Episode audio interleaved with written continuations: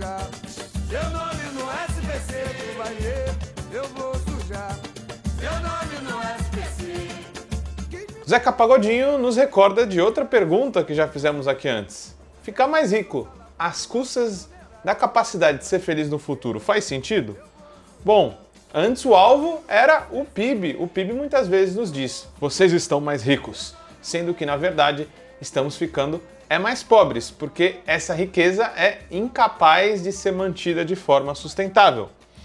Agora, será que outro indicador famosíssimo e muito queridinho de todos e todas, o Índice de Desenvolvimento Humano, tem os mesmos problemas? Se os países com mais altos índices de IDH têm também os piores indicadores de pegada ecológica, o que os torna inviáveis ecologicamente a médio prazo, esses países podem ser indicados como padrão para nós que ainda não nos desenvolvemos? Bom, só no capitalismo quem está no SPC ecológico é considerado modelo. Bora falar hoje sobre pegada ecológica e índice de desenvolvimento humano.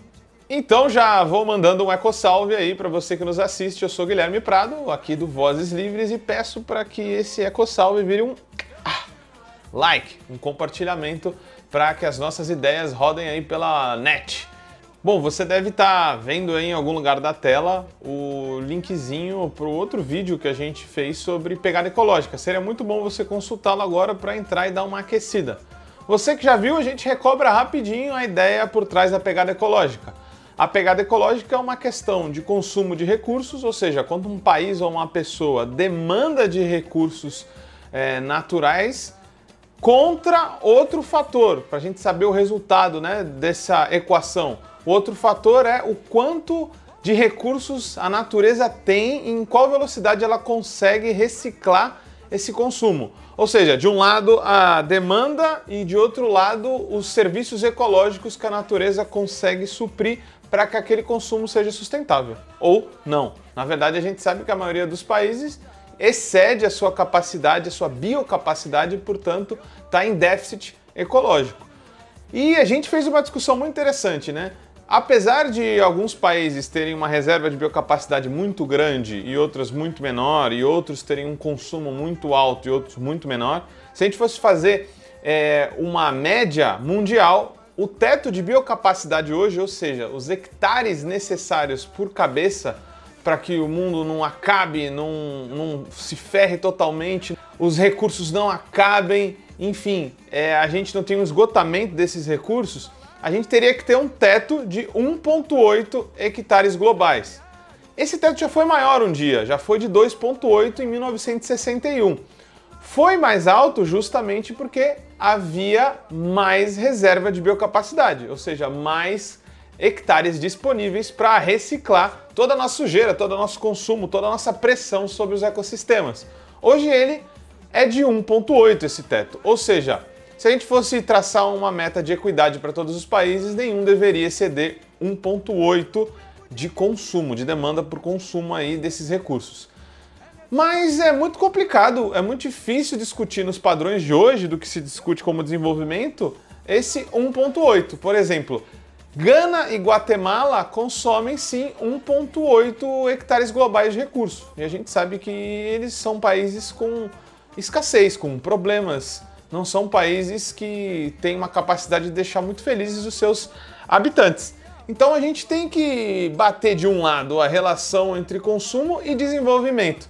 Então a gente lembra lá do site que a gente usou da última vez, que foi é, o site da Pegada Ecológica, que vai estar tá aí na tela é, de vocês para vocês estarem é, conferindo novamente. Esse mesmo site, esses mesmos pesquisadores cruzaram duas coisas: o IDH e a pegada ecológica? Bom, como a gente sabe, muitos países são ditos modelos de DH, de Índice de Desenvolvimento Humano. Eles têm também uma boa pegada ecológica? São desenvolvidos nesse sentido também? Aí vocês vão ver na tela as grandes disparidades. A gente tem África, a América do Sul, Pacífico, América do Norte, a Europa.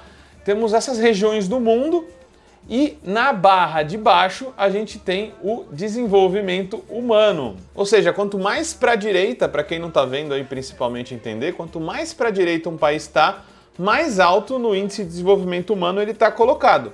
Portanto, é por isso que os pontinhos amarelos, ou seja, à esquerda, são os países africanos, aqueles que têm menos desenvolvimento humano. Na barra da direita, vertical, quanto mais para cima, maior a pegada ecológica de um país. Assim a gente vê uma combinação, por exemplo, dos africanos, baixo desenvolvimento humano e baixa pegada ecológica. Enquanto a gente vê, por exemplo, os Estados Unidos com alto desenvolvimento humano e altíssima pegada ecológica. Mesma coisa acontece com outros países, como países europeus, tem mais ou menos esse mesmo padrão. Então a gente começa a pensar.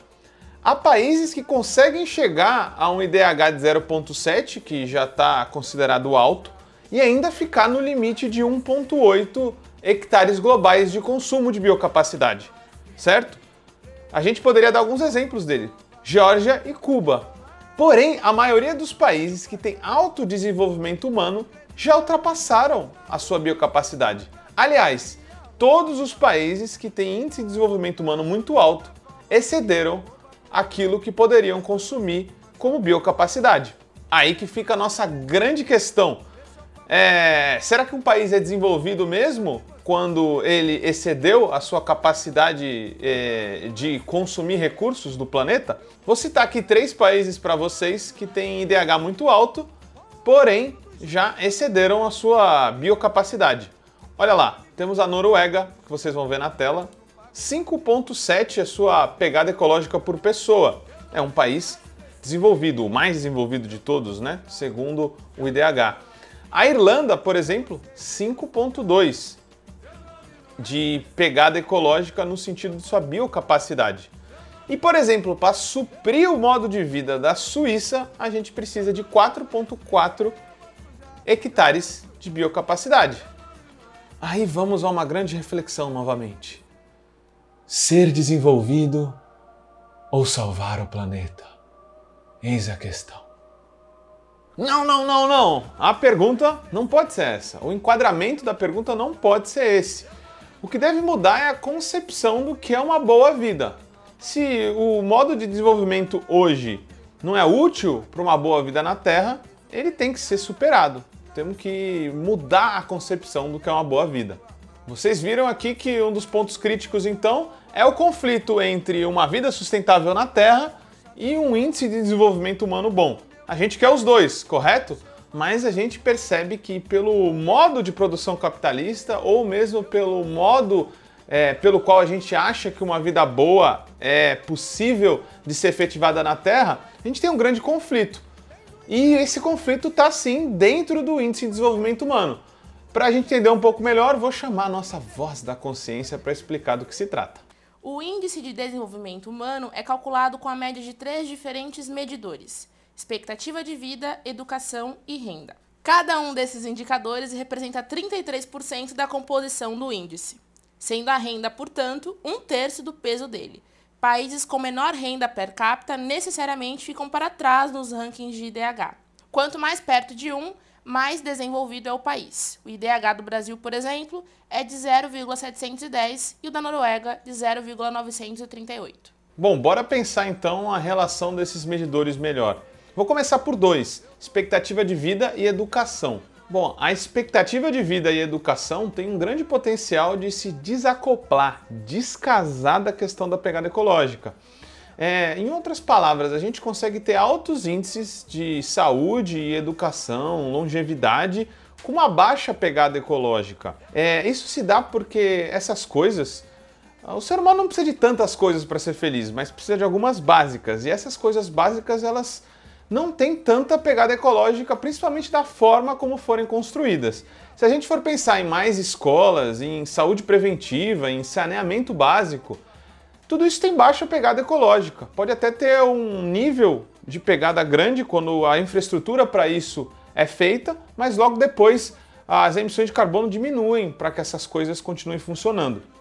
A alimentação saudável, por exemplo, e pouco alimentação ultra industrializada tem menos pegada ecológica e tem um potencial de deixar as pessoas mais felizes, com mais saúde e com mais longevidade.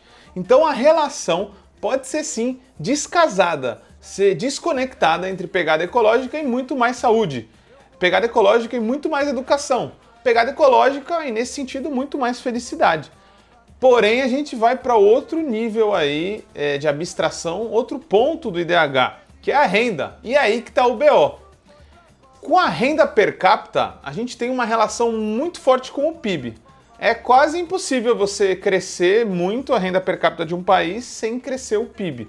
O crescimento da renda per capita, portanto, depende é, do crescimento do produto nacional. E para ter um planeta feliz, portanto, dificilmente a gente vai usar PIB e DH é, como medidores ideais de progresso. Por quê? Para ter o melhor nível de renda dentro do DH, é preciso que uma pessoa tenha 75 mil dólares é, de renda anual. Isso seria o nível 1 aí dentro do IDH para se ter a melhor nota dentro dos 33% do que diz respeito à renda. Aí que está o problema. Depois de uma certa renda, é quase impossível que não tenha uma relação direta, ou seja, totalmente casada entre aumento da renda e pegada ecológica. Aumentar muito a renda das pessoas quer dizer que a pegada ecológica necessariamente vai aumentar. Então, aumentar indiscriminadamente a renda das pessoas e ter pessoas muito ricas necessariamente vai fazer exceder o teto de 1,8 é, hectares de biocapacidade que a gente já falou é praticamente uma questão é, impossível de ser superada do ponto de vista físico. Então, a renda tem sim uma relação muito forte com o PIB, portanto, com o IDH também. Aí que está o segundo problema. Se um país se orientar para uma política de sustentabilidade profunda, ecologia radical, ele vai ter problemas com o IDH. Porque se ele restringir a renda, por exemplo, dos super ricos ou fizer alguns tipos de política que favoreçam serviços públicos, pode ser que ele inclusive diminua nesse fator é, primordial, que é a renda, enquanto melhora nos outros dois, que é educação e longevidade. Vou deixar só uma tela aí para vocês verem, uma tabela, na verdade, para vocês entenderem um pouco de como que é essa relação de riqueza saúde e até longevidade. A gente muitas vezes relaciona, como eu já disse, o PIB e a própria renda como centrais é, para a felicidade e para o desenvolvimento humano. Mas a gente vai ver que países como Cuba e Costa Rica, por exemplo, têm um PIB muito menor que os Estados Unidos, gastam muito menos, inclusive, em saúde do que os Estados Unidos e têm índices de longevidades próximos, às vezes até melhores. Cuba consegue empatar com os Estados Unidos em longevidade, enquanto a Costa Rica supera até em um ano. E a mortalidade infantil, inclusive, é, desses países é menor. No caso de Cuba, por exemplo, né? Cuba tem cinco é, mortes a cada mil crianças que nascem, enquanto os Estados Unidos têm seis. Costa Rica fica um pouco acima, né? Oito mortes a cada mil crianças que nascem, enquanto os Estados Unidos têm seis. Então a relação é muito sobre serviços públicos de qualidade sobre outras coisas que impactam na felicidade humana, que não são necessariamente o PIB e o aumento da renda. Outra coisa que vale ressaltar aqui também, que a gente já disse em outros episódios e que vai aparecer aí o link na tela, é a relação de renda e felicidade. Depois de que o básico é atendido, a, o impacto da renda na felicidade humana é muito diminuindo. Então a gente precisa falar muito mais em equidade é, e, outro, e igualdade de gênero e outros temas que podem sim potencializar a felicidade humana. Chegando às nossas pequenas conclusões aí do episódio de hoje. O Índice de Desenvolvimento Humano foi inventado em 1990 e ele tinha ótimas intenções e de fato foi positivo, pois reorientou, ah, digamos assim, os objetivos dos países, ou influenciou esse debate no mínimo. Mas hoje com certeza ele tem os seus limites, principalmente se um país quiser se reorientar para uma agenda de pós-crescimento, já que o aumento da renda que impacta na melhora do IDH necessariamente demanda aumento do PIB. Se a gente, por exemplo, eliminasse os combustíveis fósseis, se a gente diminuísse a jornada, ao mesmo tempo que a gente combatesse a propaganda, por exemplo, a gente poderia ter mais tempo livre que não se baseasse em consumo passivo, ou seja, que não girasse a roda do crescimento econômico. Se a gente conseguir, por exemplo, combater a obsolescência programada, essa regra de que tudo tem que quebrar muito rápido, em 50%, se a gente diminuísse essa proporção, por exemplo, a gente precisaria da metade dos materiais produzidos hoje. Se a gente tivesse mais serviços universais, controle dos preços das moradias, por exemplo, para deter a especulação imobiliária, a gente teria também menos pegada ecológica e menos necessidade de renda monetária nas mãos das pessoas. Se um país tivesse essa agenda de pós-crescimento, pós-desenvolvimento, se fizesse tudo isso, muito provavelmente ele ia ter índice de desenvolvimento humano um pouco diminuído, por conta justamente de ter renda mais baixa. Porém, os outros fatores para a felicidade humana teriam florescido. Enquanto isso, então, enquanto tudo isso fosse feito, é possível que a renda diminuísse e o potencial de felicidade daqueles residentes daquele país aumentasse, inclusive com o seu meio ambiente se regenerando. Outros indicadores, é disso que a gente precisa. As referências desse episódio foram o texto de Jason Hickel, The Problem with the Human Development Index in an Era of Ecological Breakdown, e o site da Global Footprint Network. Como todo trabalho independente, esse podcast pode estar por um Trix, ops, um Pix, ou melhor, um Tris, sem o apoio solidário de seus ouvintes. Portanto, se você já se divertiu conosco, se enriqueceu, se informou ou se fomos apenas um passatempo para você, nos ajude para que continuemos existindo. Sem financiamento, sem independência. Portanto, ajude o Vozes Livres se tiver consciência. Isso pode ser feito pelo nosso apoia-se barra podcast Vozes Livres ou pelo Pix, pelo e-mail podcastvozeslivres.gmail.com, escrevendo no assunto a palavra Vozes. Nos acompanhe nas redes sociais, arroba Livrescop e arroba Livres Produtos do Bem. O Vozes Livres é um podcast realizado pela Rede Livres e financiado pelo Sindicato dos Químicos Unificados de Campinas e Região e pela Federação dos Trabalhadores do Ramo Químico do Estado de São Paulo. Produzido coletivamente por Guilherme Prado, Vitória Felipe e pelo coletivo Orvalho Filmes, composto por Eduardo Ferreira, Gaspar Lourenço e Guilherme Bonfim.